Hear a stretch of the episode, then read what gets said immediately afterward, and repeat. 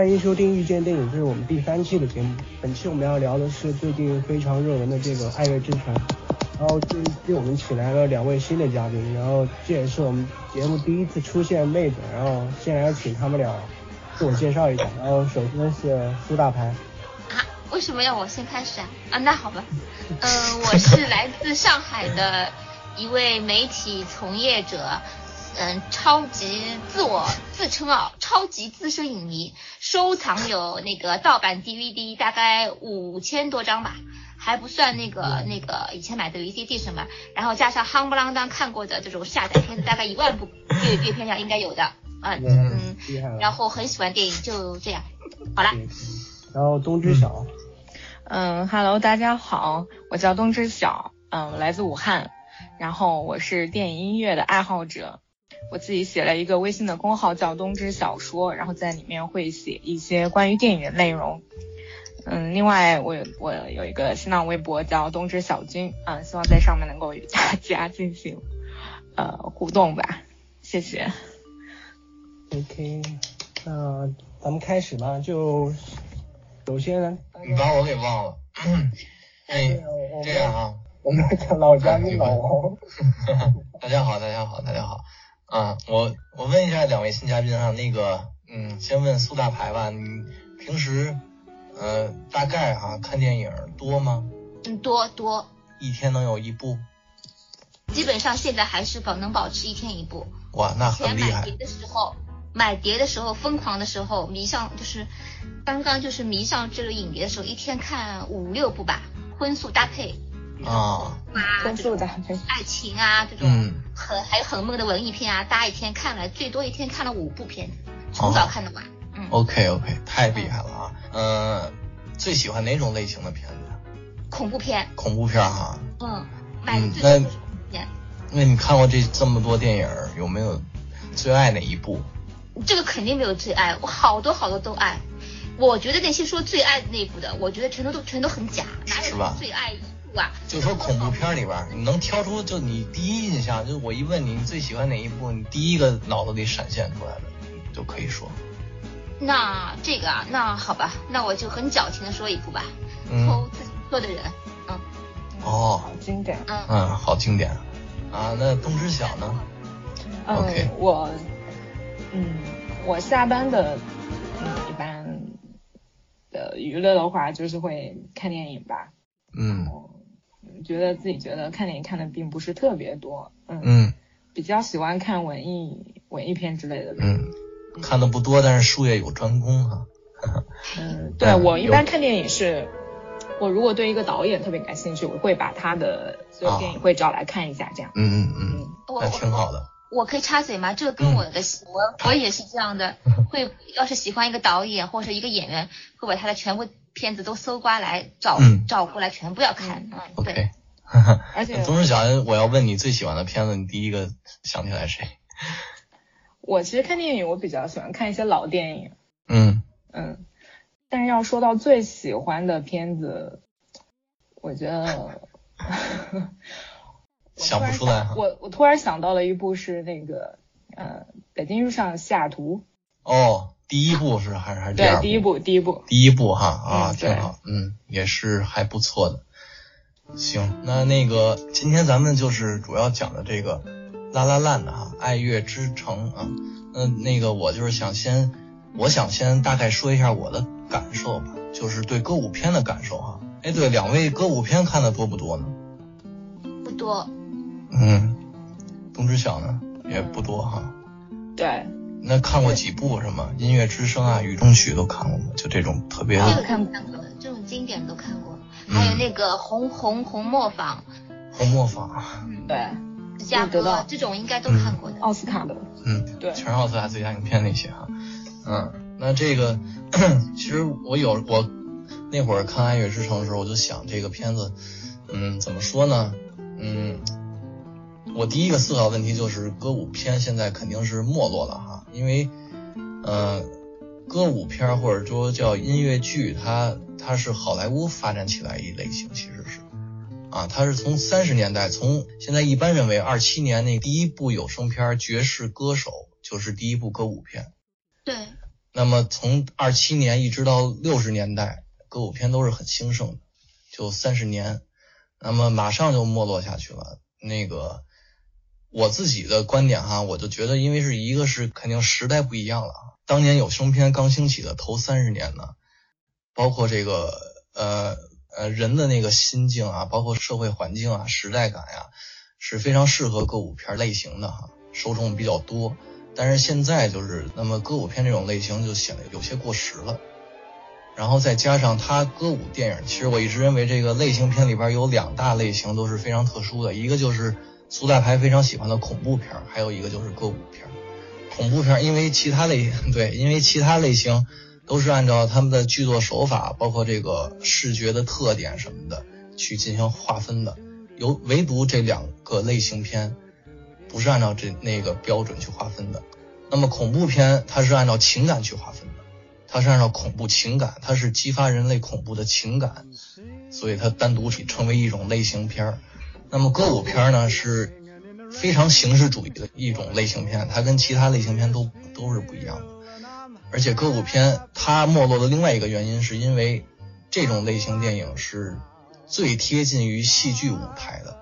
那么当人们大量的开始抛弃戏剧舞台的时候，自然就开始抛弃歌舞片了。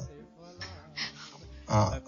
我认为是这样哈，你们有不同意见可以说。所以歌舞片它形式感非常强，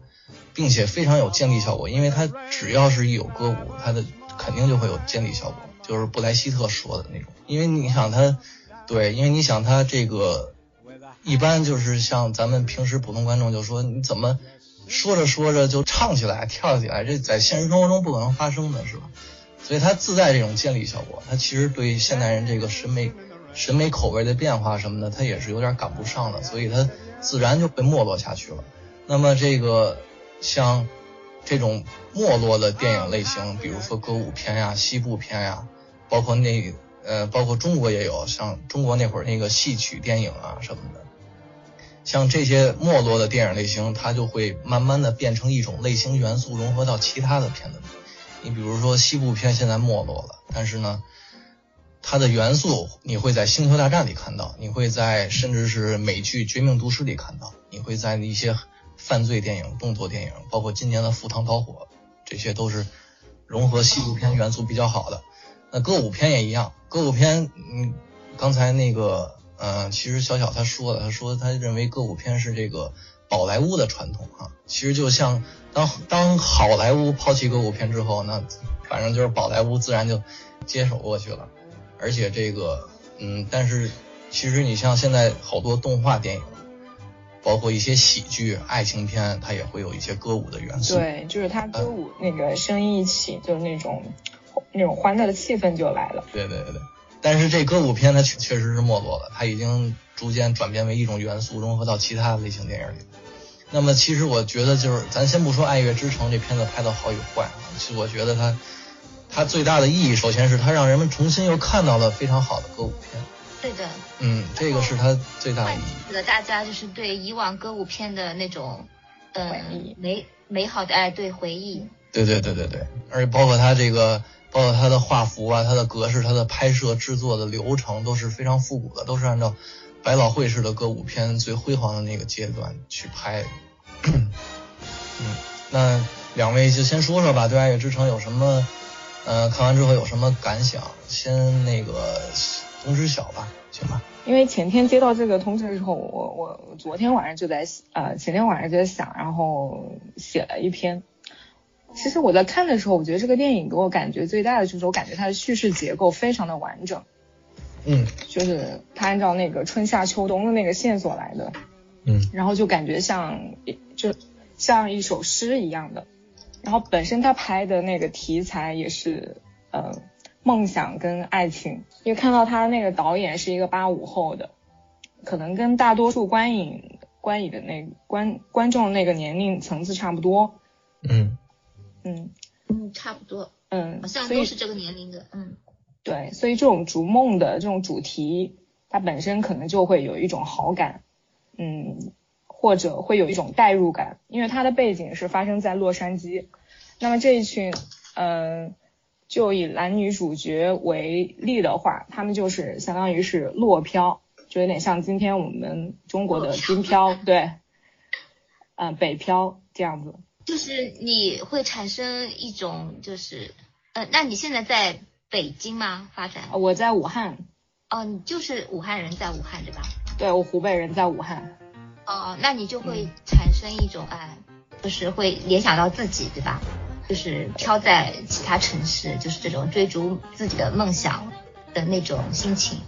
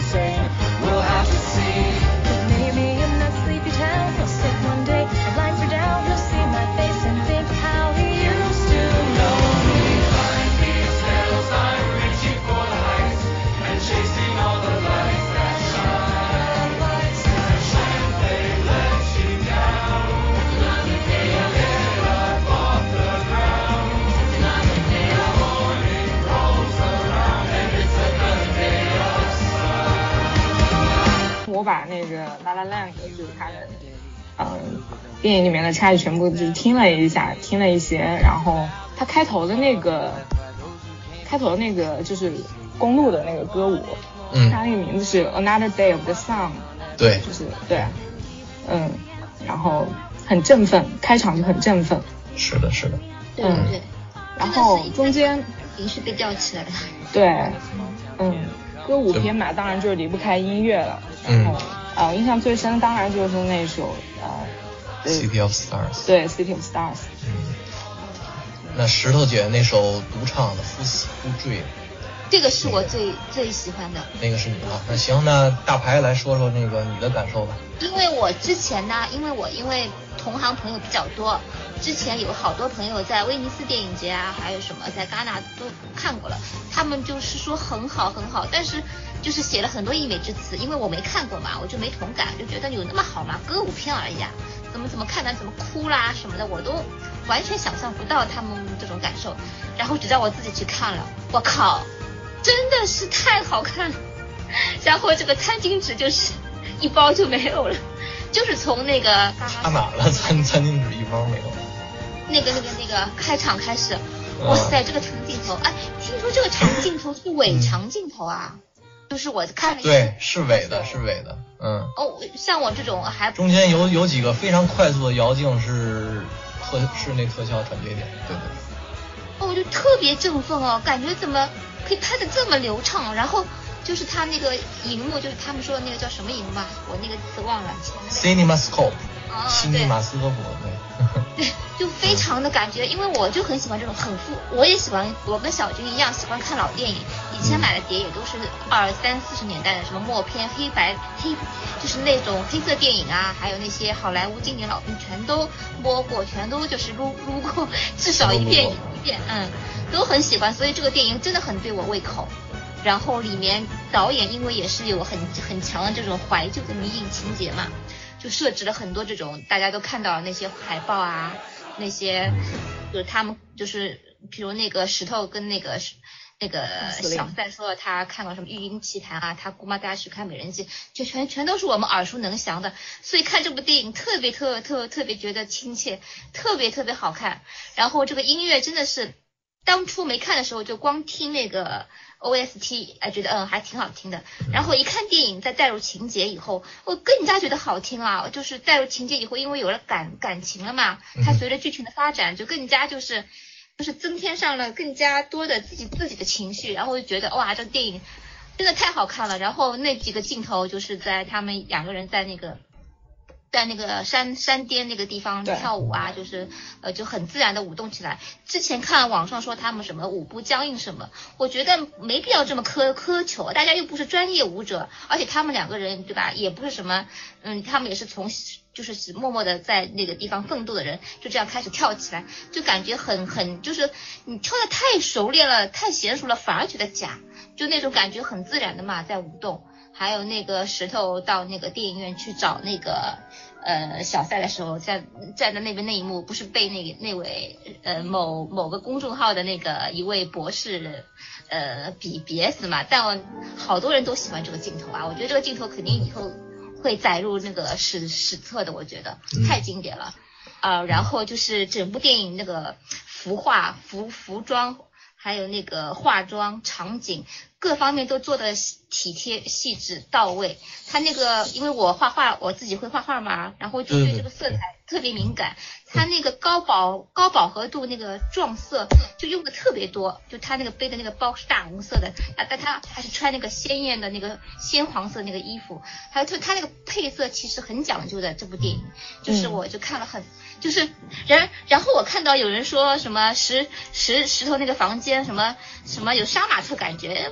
他懂不懂啊？那就那个时候就是流行这种复古感，就是这种桃红柳绿、大红大绿给组合起来，红蓝绿感觉，特别特别舒服，嗯。然后就特别喜欢这种胶片的质感，哎呦看的，然后这个情节嘛，怎么说呢？作为老司机来说，我觉得，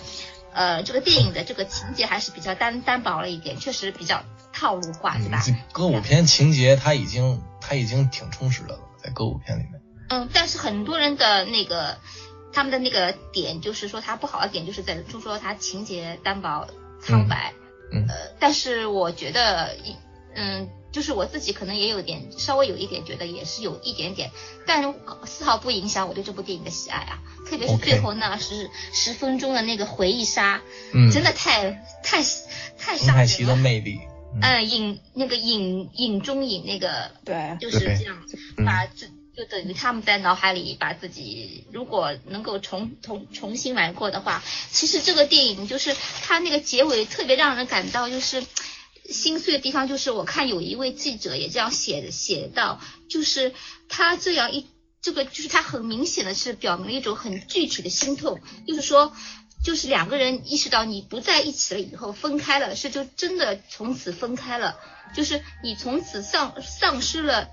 就是有这个人在你的生生命中出现，你也再也不有，就是你的孩子也不可能是他也不可能再成为你孩子的父亲，然后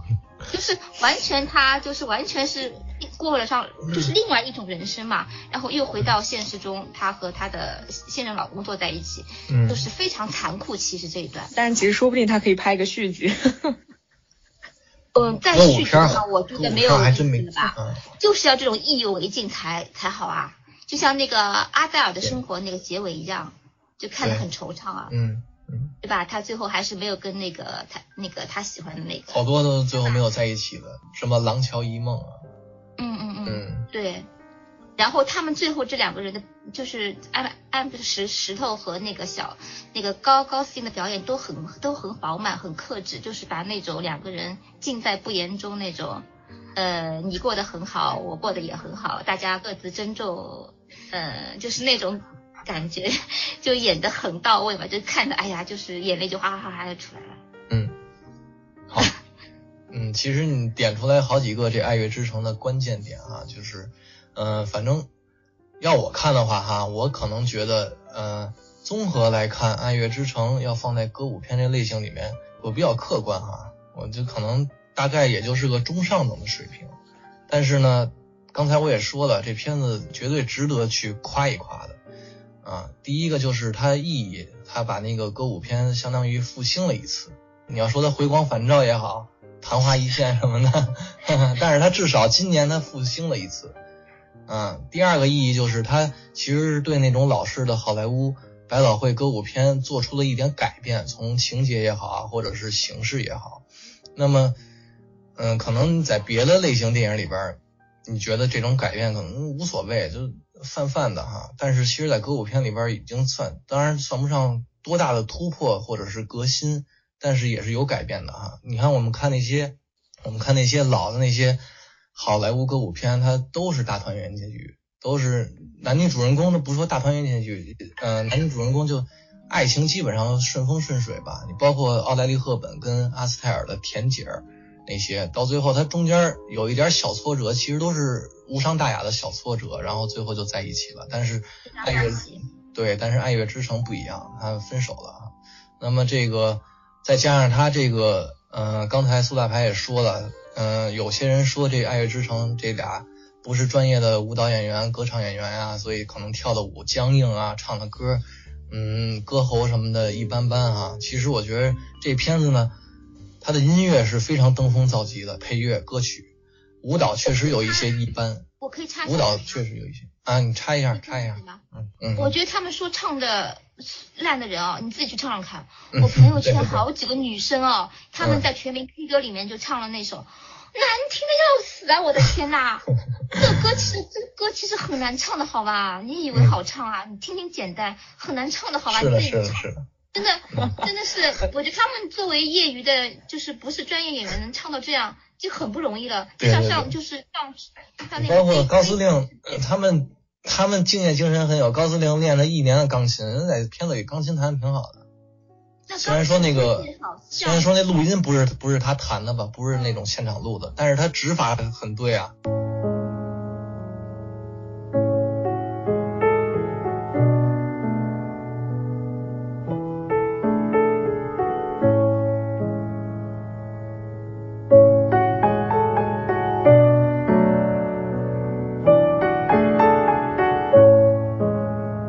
对对，然后那个唱歌，他们两个人都很好嘛，哪哪儿差了？我觉得你这个说的人，你自己去唱唱看。然后他们，我朋友有五个女生，她们嗯自我感觉很好，把自己唱的发上，说电影里的都是假唱。然后我就我就去点开他们，我靠，听得我都吓死了，这么难听还拿上来放啊！哎呀，好吧，嗯，我想你们就还是自己，嗯，你们就嗯，我就开心就好他们 太自信了，真是。对对对真的，是像我唱出像我要要要是唱成这样，我绝对不会拿上来，太丑了。好的好的。那我不考虑他们是不是业余还是专业哈，我就拿这歌舞片类型里边比，他俩确实确实舞蹈有些一般，但是歌确实挺好，歌是挺好的。但是是我说舞蹈一般，我也没说想批评他们舞跳的不好的意思，因为我认为哈，反正从我的角度来看啊，我认为这部片子一个是刚才我说的剧情上面，它结局跟以前的歌舞片不一样啊，当然也有例外，就是说跟大多数歌舞片不一样的啊。第二个就是这个，嗯，就是它的形式上，它其实这次它跟那些呃那那种老式的好莱坞歌舞片那种比较梦幻的感觉，它是其实是不一样的。它这次他他这次把它的影片气质，把影片气质的刻度往现实主义里边靠了靠。嗯嗯，包括它的取，包括它取景，因为我们知道，就是好莱坞那些歌舞片的范式，基本都是在摄影棚里拍的。但是《爱乐之城》其实有好多外景，包括刚开始高速公路的跳舞，还有他们在那个山巅上啊，就那个啊，它其实有好多外景的。一个这个是增加了现实主义的感觉，第二个就是他们他们的，呃，无论唱歌也好还是跳舞也好，你看起来其实挺随意的。当然，这种处理一是因为呃，演员不是非常专业的舞蹈演员，没法跟吉恩·凯利或者是阿斯泰尔那种比哈。第二个就是影片的气质也决定了这个他们可以这样随意的去唱唱啊跳啊的，因为它是一种更加生活化的表现手法，它跟以前那种形式感非常强那种舞台般的那种歌舞不一样。嗯，对嗯我赞成。对，所以我认为这个其实你要辩证的看，你你要是按照那种老式歌舞片，你可能看了好多好多的经典歌舞片，然后你一看跳的什么玩意儿啊？但是你要是按照这个，你就光把视点聚焦到《爱乐之城》身上来，你会觉得它这现实主义的气质，就它少了一点点浪漫，它现实主义的气质，嗯、是可以允许他们这样随意的去唱啊跳，业余不业余，我觉得无所谓。浪漫地方也有啊。也是也有，就是少了一点，我就说跟以前的比嘛，嗯。对对，嗯，那是以前那个就简直根本就是在他他这个《爱乐之城》最浪漫的地方就是十分钟那蒙太奇了，嗯，结尾。嗯其实你看他们他们剧情一路下来，包括这个爱情的分歧，包括这个这个对梦想的追逐的挫折什么的，呃，还是跟有别于其他那些歌舞片的，没有那么的童话式的那种。对而且他很多那个关关键的场景其实并不是用歌舞的形式来展现的，比如说那个对，男女主角那个吵架一段，吵架那段，嗯，没错，这可能放到别的歌舞片里就唱啊跳啊。唱了。嗯嗯，对，他这个为什么不就是不用用唱来表现，就是要为了，嗯，因为就反正在我看来，就是为了就是为了增加一点现实主义的气气氛呗。嗯。嗯嗯，因为它歌舞，它这里边的歌舞，当然它里面有许多歌曲也是听起来挺悲伤的，包括这个那个石头姐那个 The Fools Who Dream，还有那个 City of Star 刚开始的那个旋律，刚开始的和弦走向，其实都是挺悲伤的。看听起来哈，嗯，就是有一点点，有一点点。那么这个你像，但是其实我要说，它歌舞编排，就是你要非要那么说的话，就光看歌舞歌舞的编排，它第一段的群舞实际上是比不上西区故事的。西区故事有大段大段的群舞，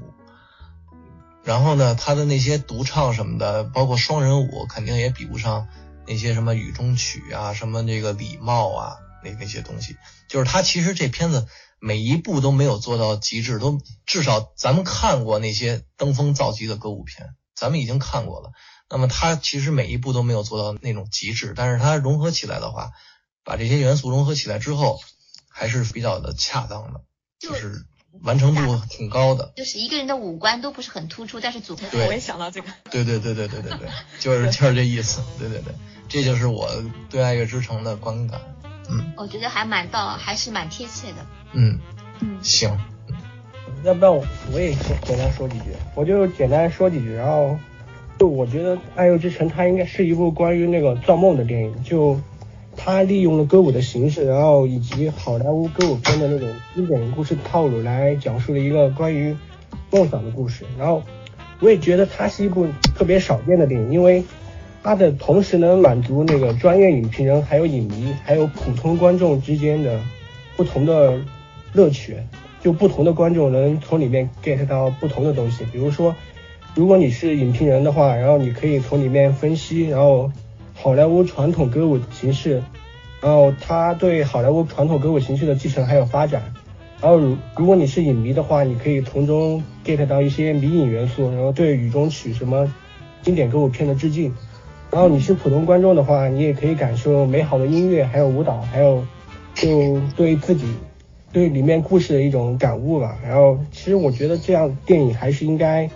多拍一些，就不同层次的观众都能从里面就得到一些不同的感受和体验。就是大家各取所需，都能得到自己想要的这部电影。对对对对对这一点我觉得还是挺好的。嗯，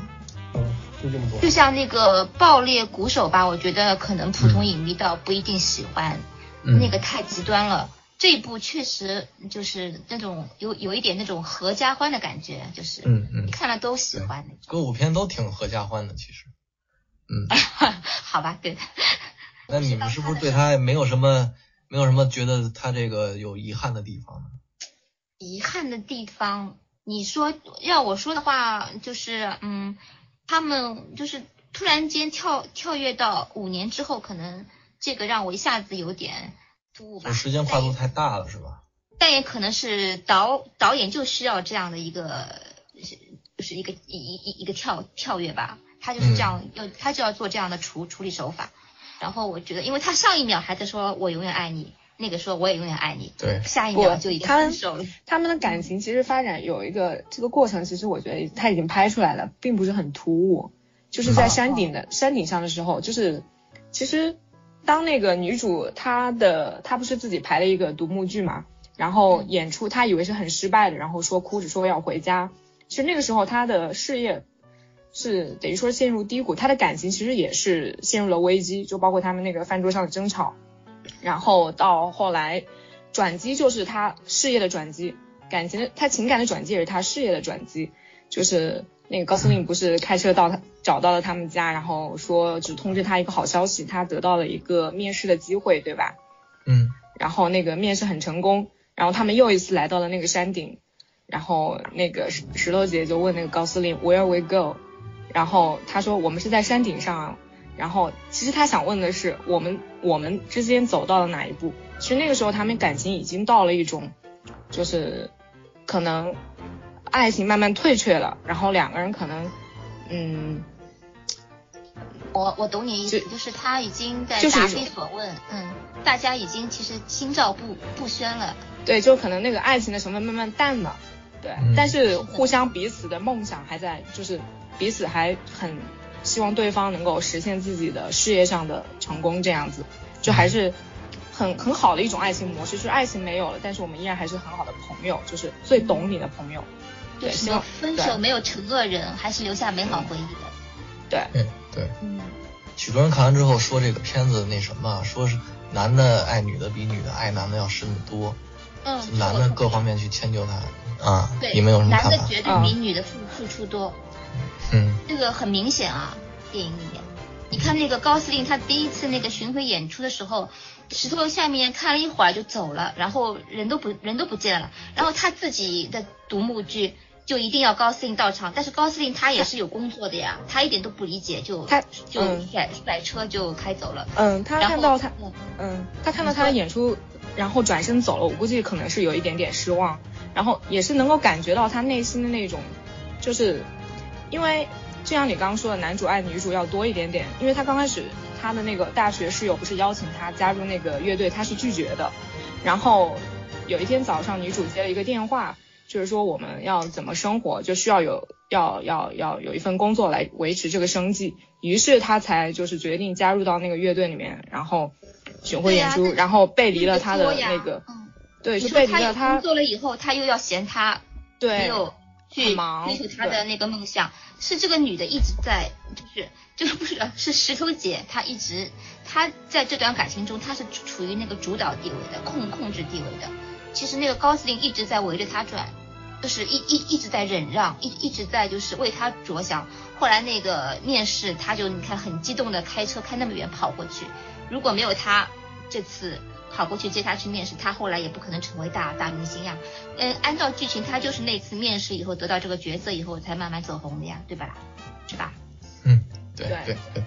其实高司令为了为了石榴姐，其实还背离了他原来的对于传统钢琴乐的那种传统爵士乐的那种喜爱，他慢慢的偏向于就那种流行的电子的，啊，就是为了生计，但并不是他内心真正想做的事情。是啊，嗯他是为了讨讨好那个嗯，嗯米米娅才这样做。嗯，他主要因为听了那个跟他妈打电话，石头姐跟他妈打电话说这哎，一对对对对对，说男朋友没有固定收入什么的。啊对对，所以才有了他们饭桌上的争吵，然后就其其是忙，对对，其实这两个人，嗯，都塑造的都是一个非常固执的两个人。其实我一直认为，嗯、有些人还说说那个，包括一些批评《爱乐之城》的文章，说这个开头的高速公路的跳舞的戏是没有必要的。其实我认为这场戏非常非常重要。第一个是他定下了影片的基调啊，对我还要说一句，这个他另外一个形式跟以前的歌舞片不一样的，就是他在这部影片的歌曲运用了大量的钢琴、打击乐，甚至是电子乐，这在以前那种百老汇式歌舞片是很少见的。以前都是基本上都是管弦乐配乐，啊。那么他这包括他，包括因为导演自己个人的原因，他肯定对爵士乐很着迷，他也加入了许多爵士乐进去。对啊，因为他好像读书的时候就已经加入爵士乐团，他从小的梦梦想吧。对对对对对对，但是但是这个我认为这第一场这个高速公路的戏是非常非常重要的，不能没有啊，因为他们它一个是的它一个是定下影片的音乐风格，就是那种钢琴啊、打击乐、歌舞啊，包括《Another Day of Sun》这首歌，从刚开始的大调切到小调，就是非常非常流行爵士的那种旋律的转换。啊，然后这个第二个就是歌词里边，它已经暗示了这个男女主人公最后是已经没法在一起的，就是他其实是嗯，我还哪句歌词？就是他其实里边已经暗示是是哪句歌词我也记不清，我就那印象你知道吗？我就那印象，他因为我看完全片之后，我再回想这个高速公路的戏，发现他其实就跟呃有一些电影的开头一样，就就大概脉络他都给你说的差不多了。当然肯定不会说那么细哈，就是说那个情绪啊，包括情节的走向啊什么的，他其实已经从歌词里边暗示了，啊，再加上他这场戏这个歌舞歌舞片他他群舞的戏，他《爱乐之城》群舞的戏不是很多，基本上都是双人舞，嗯，所以他其实要按照歌舞片的范式来说，你得有一场群舞的戏，那么他就放在开头了，嗯。我呃，对对对，那这《爱乐之城》，它其实塑造这男女主人公两个都是非常固执的人，固执呢就容易带来小心眼儿。说说实话，所以他们俩人的，他们两个人的爱情肯定会非常非常的困难。就是其实你在咱们可能很少经历过，就是《爱乐之城》故事那两个主人公的那个经历，但是呢，你应该能看得出来，呃，在影在影片里把他们塑造就是。他们的爱情跟梦想是非常难兼顾的，要么为了爱情抛弃梦想，要么为了梦想去抛弃爱情。可能有的人他不理解为什么高司令必须得在好莱坞开酒吧，他要是能跟石头姐去巴黎开酒吧，不就没事了吗？但是他肯定做不出来这种事，就是他一步一步的铺垫情节，从前到后，就这两个人的爱情，包括那个吵架那段戏，虽然吵完架之后俩人没有立刻就分手。嗯，但是吵架那段戏已经深刻的就是体现出这两个人，无论是从那个可能呃价值观或者人生观上的非就不可调和的矛盾。嗯，其实看懂他们俩为什么分手，因为好多人老说不明白俩人怎么就分了，异地恋还是怎么着？其实没有那么简单，也也不是因为高司令放弃了自己的梦想，石头姐才跟他分手的。因为你要看那场吵架戏的话，你会发现这个呃。石头姐她一直的，她虽然咱不说谁爱谁的多哈，就先说这段吵架戏。石头姐她一直希望高司令的是什么？希望他做自己喜欢的事儿。如果他加入传奇哥的乐队，他真的喜欢那样的音乐，石头姐是会支持他去做的。但是石头姐看出来他其实不喜欢那样音乐。那么在那段吵架戏里边，高司令就问他：“那你喜不喜欢这段音乐？”石头姐说：“喜欢。”其实他是不喜欢的。因为咱们在演唱会那场戏就能看出来，他他一听到电子乐响起来，合成器响起来，他脸立刻就黑了。对，嗯，哎，他一开始好像还是很惊叹的样子，到后来就慢慢慢。刚开始因为就是高司令的钢琴嘛，还有那个爵士吉他我觉得是。对，嗯，他就哦哦，嗯，因为刚开始还没有其他声部还没有进去呢，他还觉得啊这还是高司令喜欢的爵士，结果一进电子乐他就明白了，嗯，包括这个。一种改良的爵士啊，就像那个约翰传奇说的呀，要爵士也要往未来看。就是没错没错，苏子阿你说的特别对，这个就是我正想要说的。其实，呃，我认为导演达米安·沙泽勒他对爵士乐的原教旨主义者是非常排斥，就非常就是非常不赞成的，非常不赞成对爵士乐这种态度。你看他上一部片子《爆裂鼓手》里边，J.K. 西蒙斯演的那个魔鬼老师，他就是一个爵士乐的。原教旨主义者，他就必须得要那种非常纯粹的音乐。所以当那个鼓手稍微有一点错误，包括乐队的其他成员稍微有点错误，他就把椅子扔出去了，就开始骂，就开始打，你知道吧？他爆裂鼓手里边，J.K. 西蒙斯这角色完全是按照反派类，就是像那些动作片、犯罪电影里边的反派那种套路去写。那么在这一部这个高司令这一部，他又是一个原教旨主义者，他就非常追求那种特纯粹的爵士乐。特那个时候，所以他一听石头姐说我讨厌爵士乐，他马上把他拉到那个俱乐部去听去，然后就给他布道，就开始说爵士乐怎么怎么好，怎么怎么那什么的啊。但是他其实你要从他的那个，你从他追求梦想的这条线来看，你会发现他时时刻刻都处在一种困境中。虽然他最后也开了自己的酒吧了，这可能是因为歌舞片类型需要或者剧情，你总得给人一个希望什么的。但是他中间那段他非常非常的困难的。所以我认为这个导演达米安他其实挺反对对爵士乐的这个原教旨主义的，就而且其实我也对，其实我平时也当然也不是听的很多啊，但是也挺喜欢听爵士的。嗯，我也是听过一些那个爵士乐手就跟我聊天以前什么的，他们说就是也挺有名的爵士乐手，他们就说那个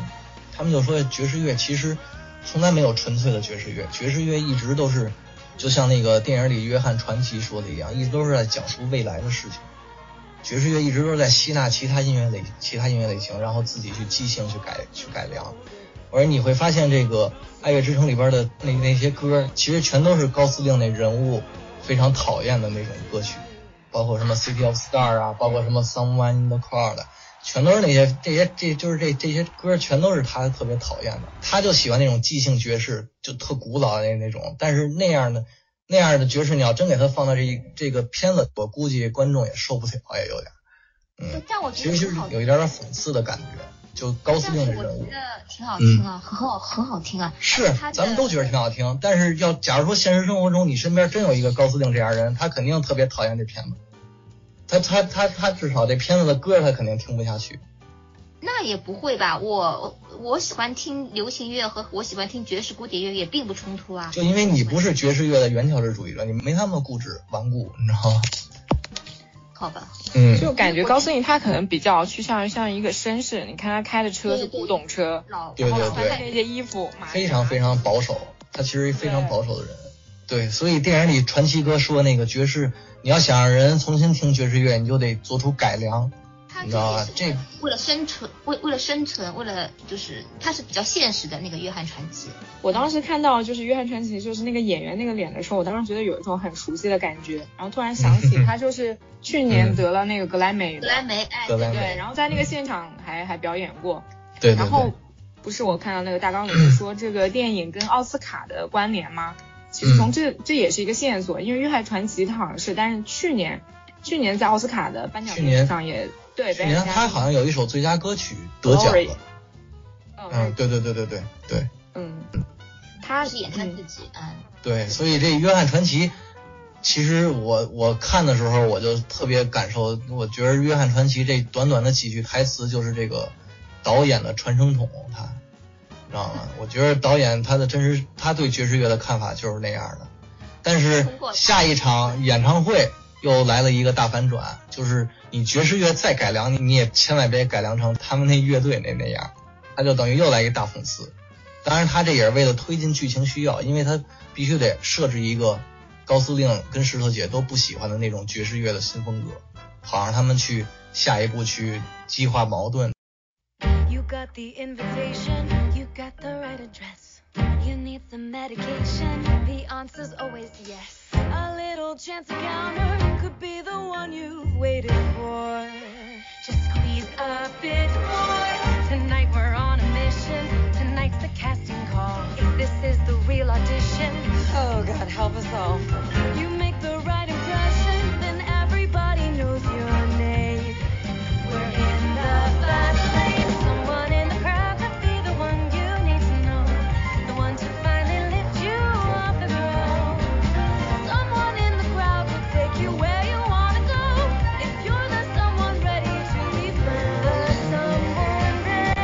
觉得电影里面还是有几点那种喜剧的成分，就是令人发笑的成分。对对对，就比如说那个高司令每次去接那个石头姐的时候，就在楼下按那个喇叭，好爱了吧？对，对，就嗯。很逗。然后还有一点就是，不是他在巡回演出的时候，有一个记者采访他，让他就是咬嘴唇拍照，那个时候，对对对，嗯。就是把眼睛拉这就是低一点，这也是对商业化的一种那个嘲讽。嗯，对对对，就呃对，对。还是有那个幽默的成分在里面。石头姐也很幽默啊，就是让他故意唱那个，让一个严肃音乐音乐家演演奏一首可能他很、哦，对吧？那个流行歌曲，他那边做鬼脸那个样子，那个那个表情啊，太生动了，不要特特别逗。我觉得石头姐很有喜剧天赋啊，对真，的，我觉得这个角角色特别适合她。嗯，那嗯如果当初让那个屈臣氏小姐，倒不一定适合呢。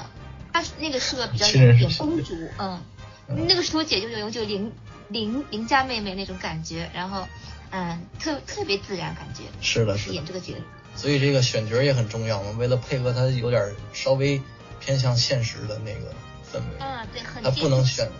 他不能选那种什么朱迪加兰、奥黛丽赫本那样大美人儿，呃，来一点儿。最进一步应该就是魔魔力月光吧，它里面就是演一个搞怪的那个 假模假样的那个巫师嘛，也演得很好的呀，不是把那个谁给迷住了嘛？嗯那个那个石头姐，她觉得嗯，她那个喜剧天赋应该再得到再发挥一些，觉得她嗯就是如鱼得得水吧，感觉这个角色对她来说。是的，是的，嗯哦，对，鸟人里面也有，嗯，嗯。那谁，那个小小说说音乐吗？嗯，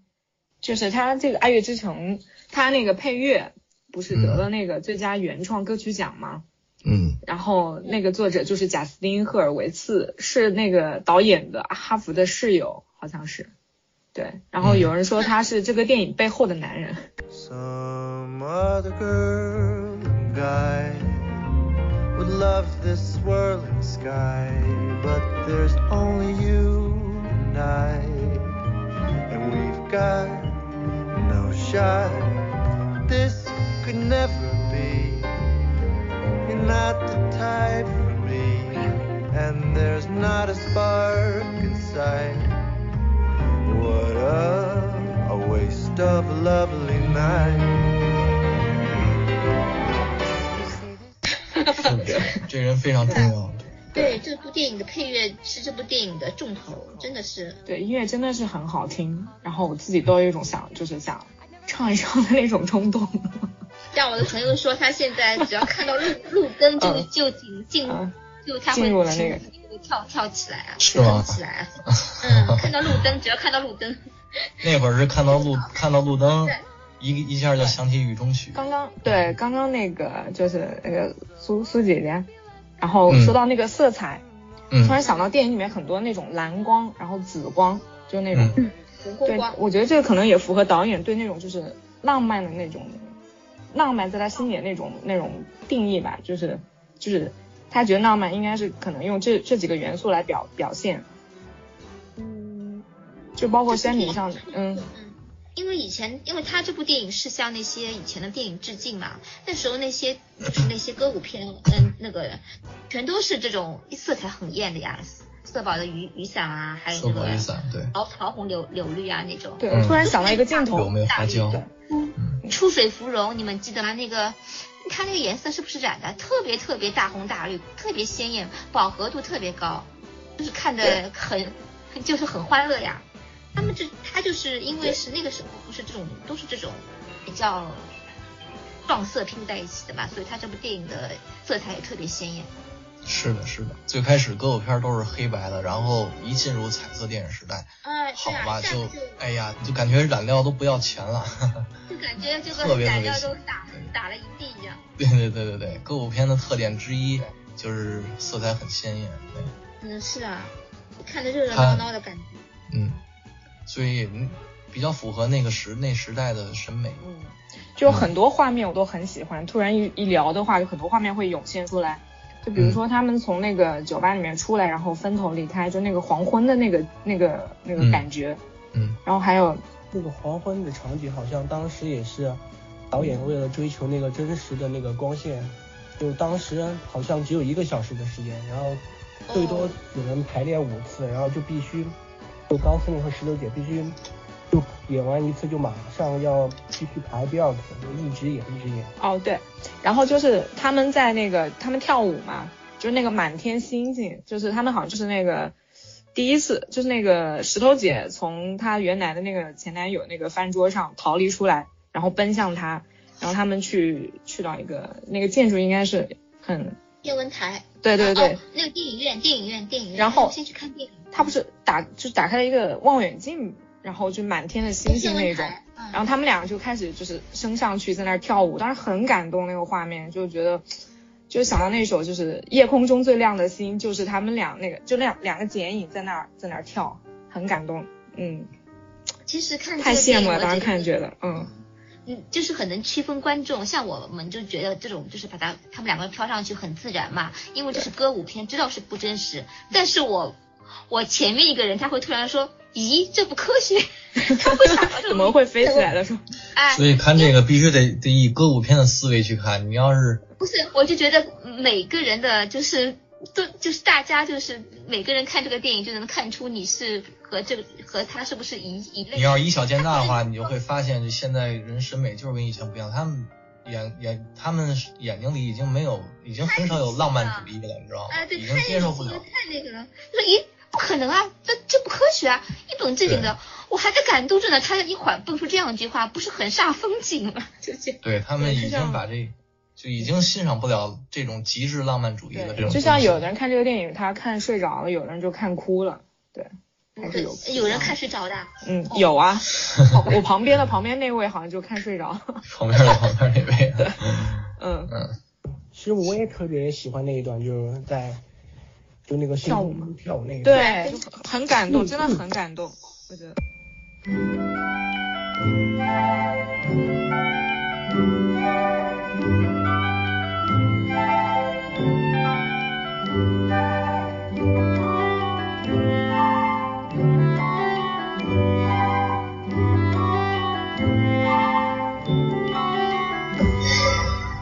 就是电影就是造梦啊，就是电影艺术它没有复刻现实的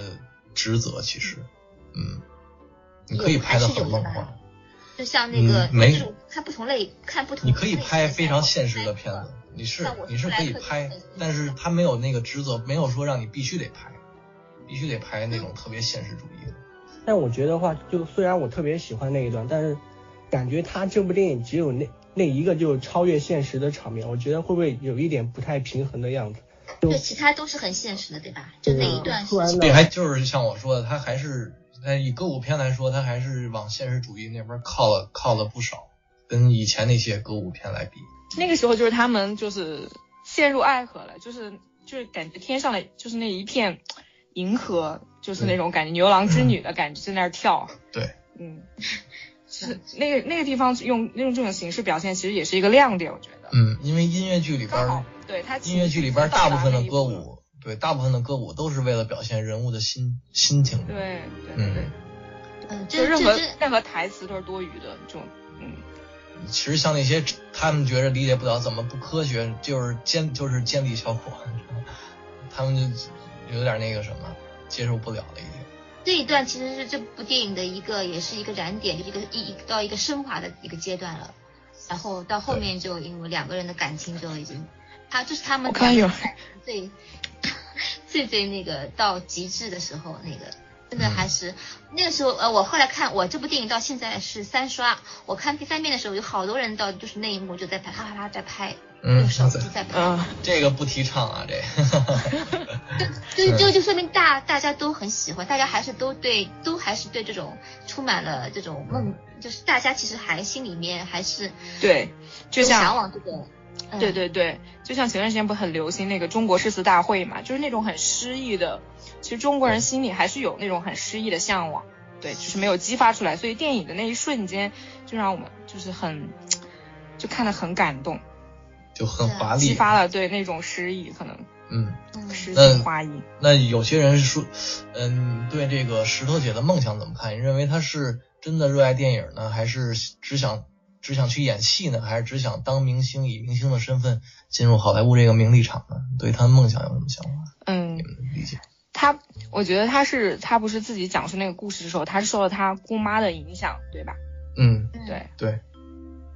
但是他家里墙上挂的都是英格丽褒曼的海报，他好像其他人的片子他不是很感兴趣。吴音的反叛他也没有看过。看了吗？哦，后来因为两个人对在亲热，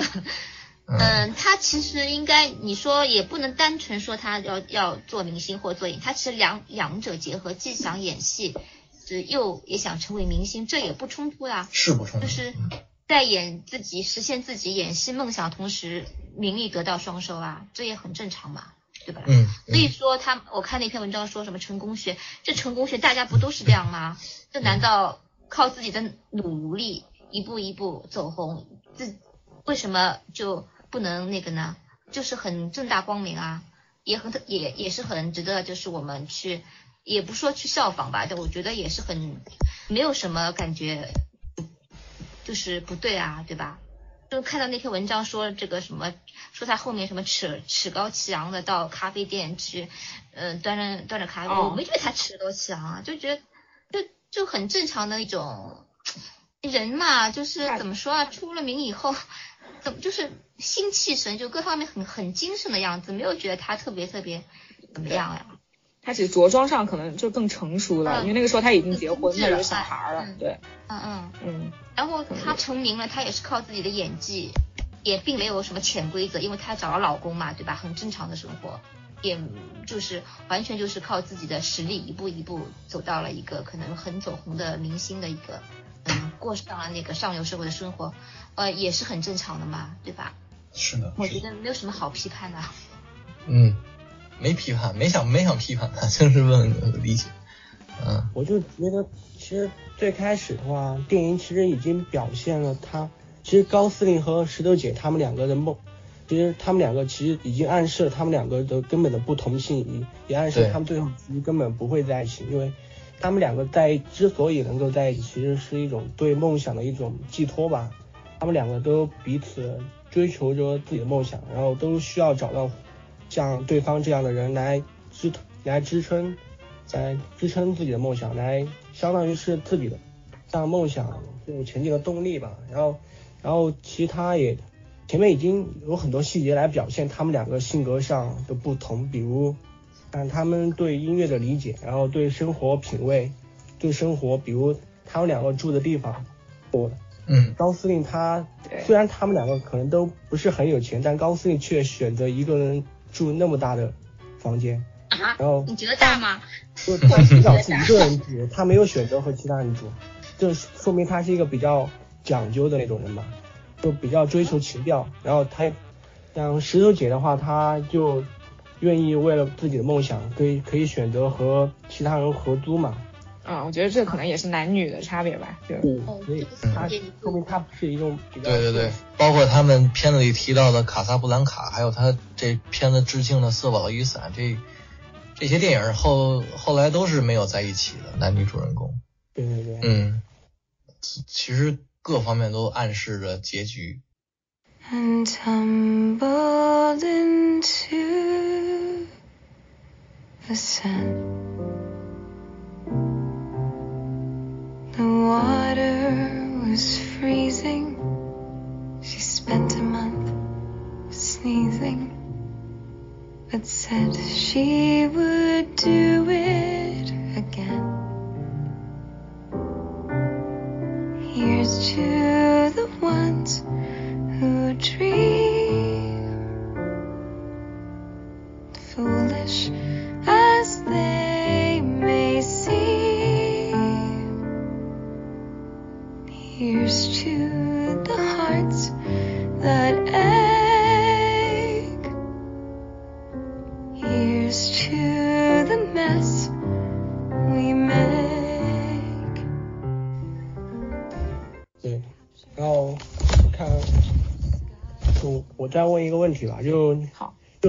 这部电影的话，和导演上一部作品《爆裂鼓手》，你们更喜欢哪一部？就是这两部电影相比较啊，你，们更喜欢哪一部电影？好像都喜欢。就那你觉得哪一部更好？嗯，你，这个好的标准啊，我是认为什么？我是认为那个，我是认为都一都都差不多，都一样好。我我之前好像看过《爆裂鼓手》，不过好像时间有点久了。我特别喜欢，我其实特喜欢《爆裂鼓手是吧》，？特别特别喜欢。对，那戏剧冲突剧作上，哎呀，简直无懈可无懈可击。一个半小时的片子拍的那么的激烈丰满，就感觉确实当年当年挺出色的一部片子。嗯，爆对爱乐裂者应该更加小众吧，更加《爆裂鼓手》看的过瘾，看好的真过瘾。好像是《爱乐之城》的剧本在《爆裂鼓手》之前就出来了，不过是《爆裂鼓手》先拍。对。刚才那个小呃小军说的对，这个这个这个构思在这个导演以前已经先是有有这个爱乐之城的，但是没有人投资啊，对因为这场面太大了。然后爆裂鼓手红了以后就 就是所以说还是要出名啊，出了名以后就有人给你投才可以拍。啊才可以你想拍的再拍下去，嗯。嗯，哎，其实我好期待导演下一部作品拍什么。他以他的主人公，他主人公这导演主人公已经拍过爵士鼓手爵士钢琴手，啊，我估计下一个该爵该什么萨克斯手。对，好像都跟音乐好像都都分不开，有没有？对嗯对关于音乐的题材。对对他基本都是音乐题材，包括他第一部片子《公园长椅》那个，那个也是那也是爵那是爵士，那是什么手？那是低音贝斯吧？好像是，我记不太清了。嗯，我刚才纠正一个，我纠正一个我说错了，刚才说这个《爱乐之城》它有一它跟以前歌舞片有点改变，以它加入那个爵士乐，其实爵士乐一直都跟歌舞片联系很紧密，一个爵士乐，一个踢踏舞。啊，其实这也算不上什么改变，它延续下来了而已。啊，对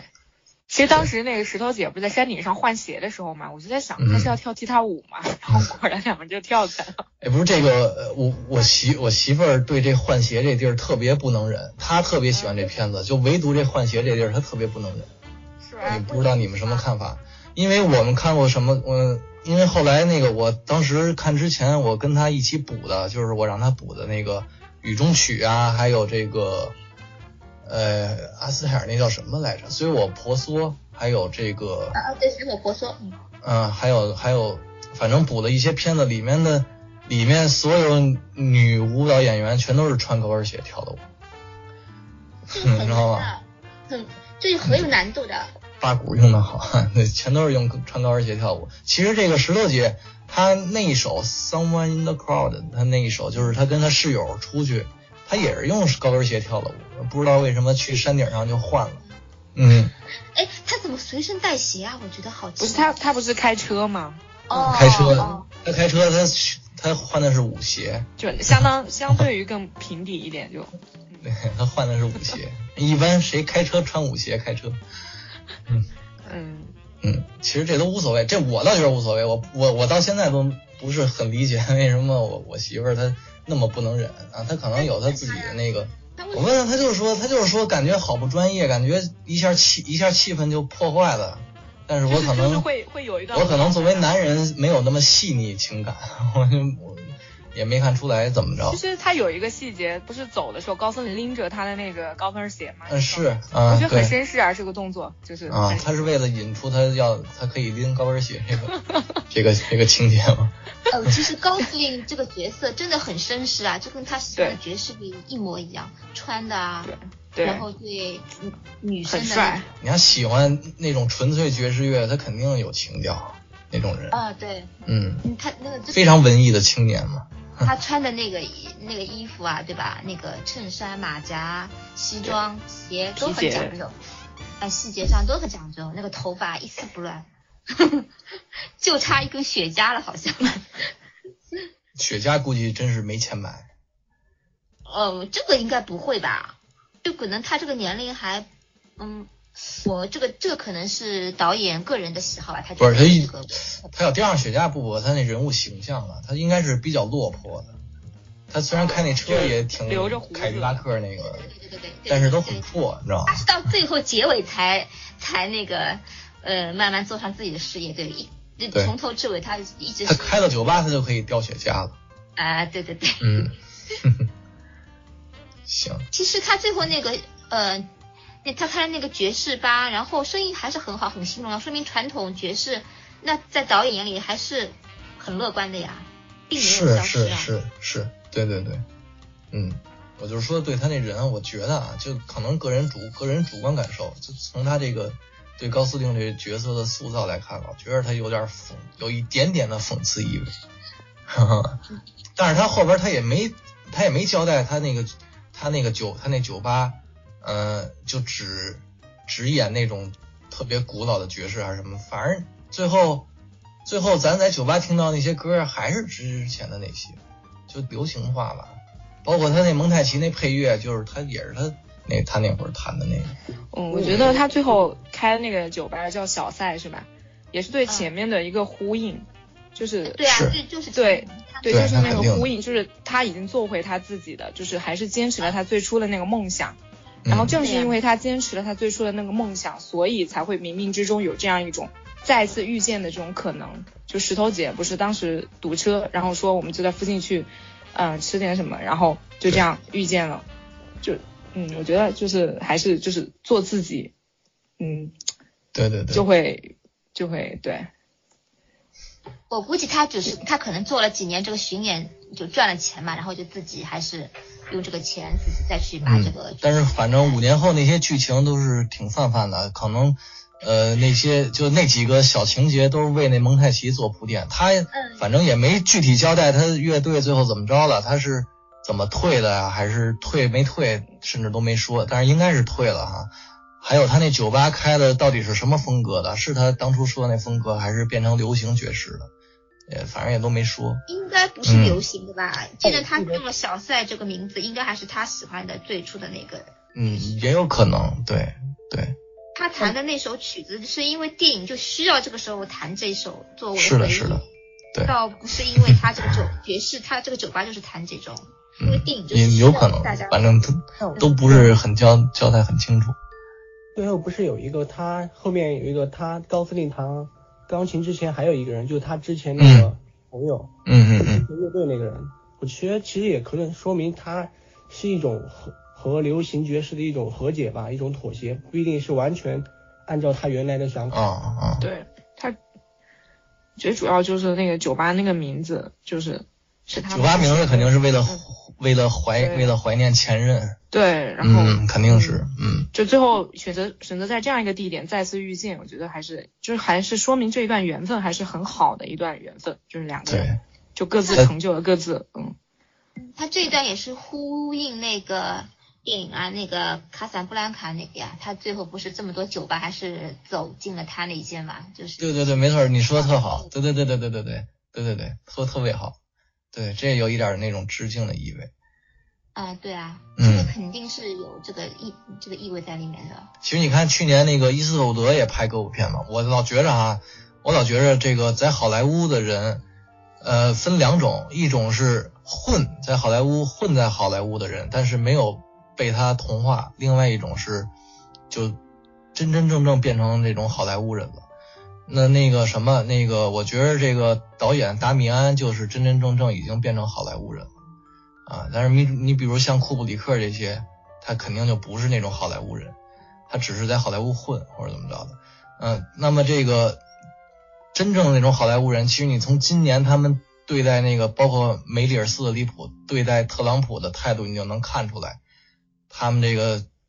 左派的这种思想啊，非常就追求那种自由啊什么的，所以其实其实他们这种思想，这时候都是我个人观，都是我个人观点啊，他们这种思想其实不单单是不单单是体现在政治上，还其实还会体现在他们日常的生活中啊，包括他们的作品上。包括达米安这个，我觉得他也是一个非常左派的人，他肯定追求自由。一个是他自己，他自己就喜欢那种自由爵士那种；第二个是，呃，《爱乐之城》，他其实这个爱情线哈，你看大家都觉得最后特特遗憾，俩人就分了。但其实达米安他说他说实话，我觉得他达米安他对这个他自己的爱情观，就是那种就是不拘一格的吧，就自由的那种。因为你看石头姐刚开始爱上高司令，她就是抛弃了她那会儿有男朋友，对，直接她就从餐厅走掉了。对对对，包括她后来他们俩分手也，其实所以你说那五一下就跳到五年后了，可能在导演眼里他没有什么可讲的，分就分了，他觉得都是很正常的一种状态。很自然的一种状态。哎，可能俩人追求梦想的方向不一样了，就分了呗。嗯，然后现实生活中，这个导演他其实跟他这个电影也挺像啊。我去八卦也离婚了是吧？对啊，他那个以前的那个女朋友也是他的那个哈佛大学同学吧，也是他以前电影的做他电影的导演、编剧、监制，然后现在找了个新欢，是是。然后他老婆还在默默的。所以你其实好莱坞圈里，他他就是真爱，就咱们咱们意义上的真爱，基基本没有，你知道吗？就就是随随意的，嗯，想换一个就换一个。嗯，然后好像我八卦一下，好像那个那个那个那个石头姐和那个加菲猫也疯了呀，这个角色还是加菲猫给他争取到了呢。啊是？吧？啊、嗯，我我也是看文章里看到的。然后高司令是已经结婚了是吗？嗯，那个那个有有说没结婚，就是有嗯，但有就是说生了小孩了。哎是个小孩，但没登记，没有名分。哦嗯，那个这样那个明星比他大六岁吧，要哦，这样。伊娃门门德斯呀，也是挺有名的一个演员，一个女嗯演员。嗯，在导演创作的角度上来讲，可能他认为这分手，分就分了。那可能咱们可能看完了，包括前面的感情渲染什么的，会觉得好惋惜啊什么的。嗯，所以这也可能也就体现这个爱情观吧。嗯，这个电影就是要这样才让你对，是的，是的，是的。你从艺术手法上来来讲，你从艺术手法上来讲，这么拍是非常非常对的。嗯、对啊就是前面特别唯美，对对对特别，美好。对对，越是唯美，然后他又用一个，就是用咱话来说，残酷的现实吧，就分了。但是他又是用特别浪漫的那个那一段蒙太奇，他又把这个分手的这现实给冲淡，就是这残酷性给冲，也不是给冲淡吧，就会让你更惋惜。他这其实手法运用的特别好。其实我觉得残酷归残酷，还有人比他们更更惨的呢，都没有这么好的前任，都没有这么好的回忆。电影这个已经是很好了，而且他的现任对他也很好，感觉就是他听完一首，然后还就是很肯定好啊那个现任嗯。对，寥寥几笔把他这石头姐的现任老公描绘的非常正面。就一看石头姐就是那种她比别人要爱的少一些的那些那种女生，好像男的总归要付出多一点，就感觉啊、他这片子里前前后后抛弃了两个男人哈、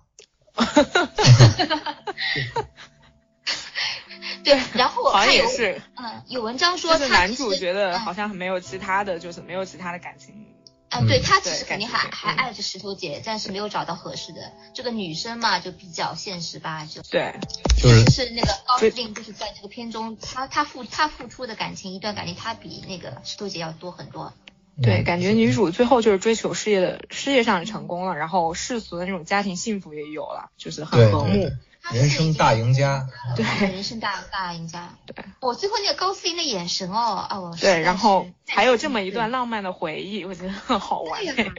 对这个女主来说，简直是人生大赢家哦。对浪漫也有了，现实也有。现任又好，哎，所以你也能从这片子里是就是侧面看出好莱坞的这种观念，就自由随性，嗯，就那种非常的，所以他们特别烦特朗普嘛，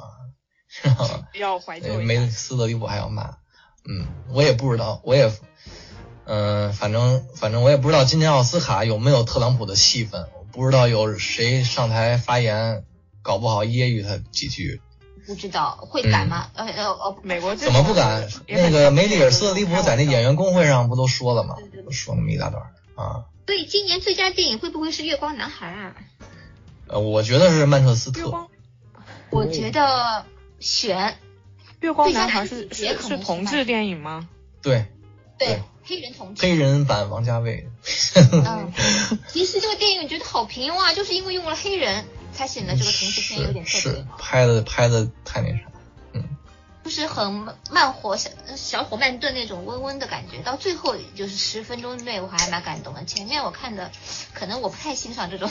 这种调调吧，所谓的王家卫式的这种，我个人不是很喜欢啊。嗯，你不是很喜欢王家卫是吗？嗯，我我个人不是很喜欢。嗯，嗯，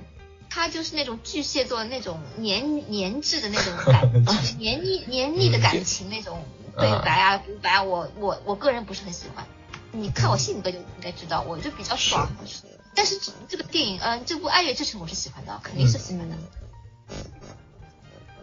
最佳女主啊，最佳女主会不会是那个于呃伊莎贝尔于于佩尔啊，或者是，或者是于佩尔那个我第一夫人有可能的，那那那那那塔莉波特曼，她演的还确实真的很好。第一夫人我到现在还没看呢，没有高清资源。哦，你要求太高了，我看了已我经在 B 站上有有啊，看 DVD RIP 的就行，它 SCR 实在是不行，SCR 太糊了，哦，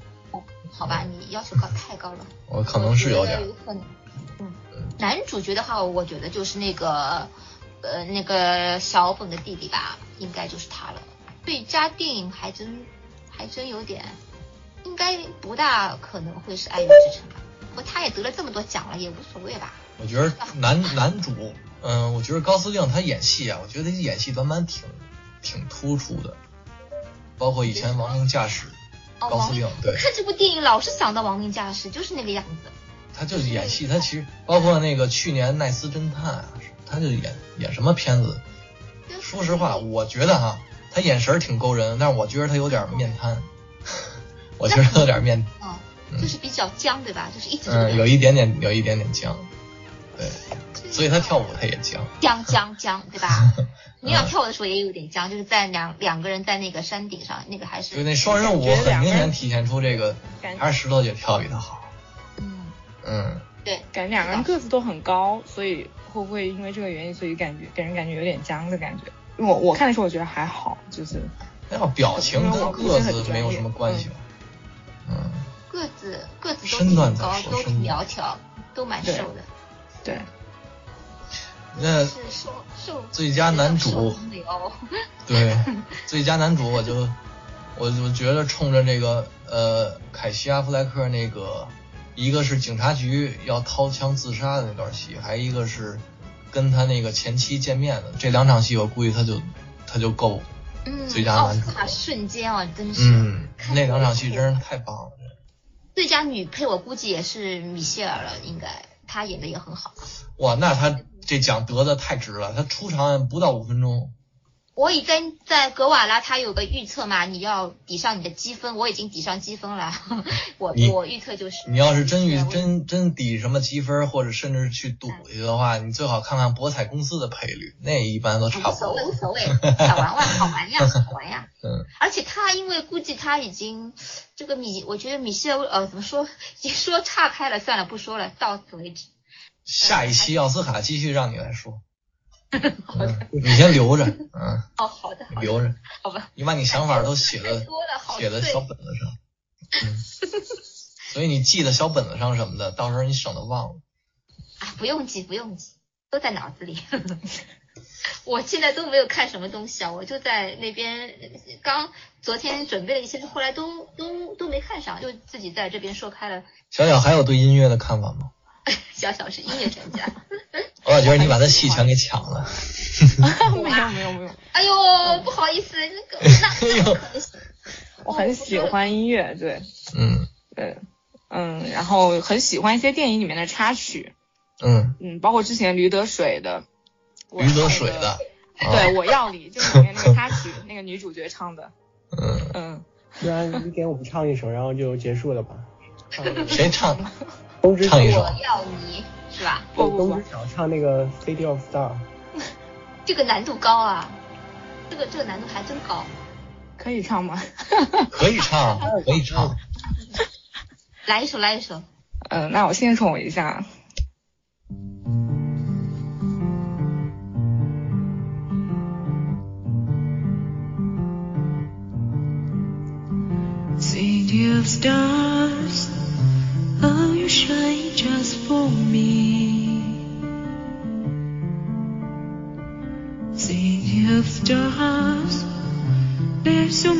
I can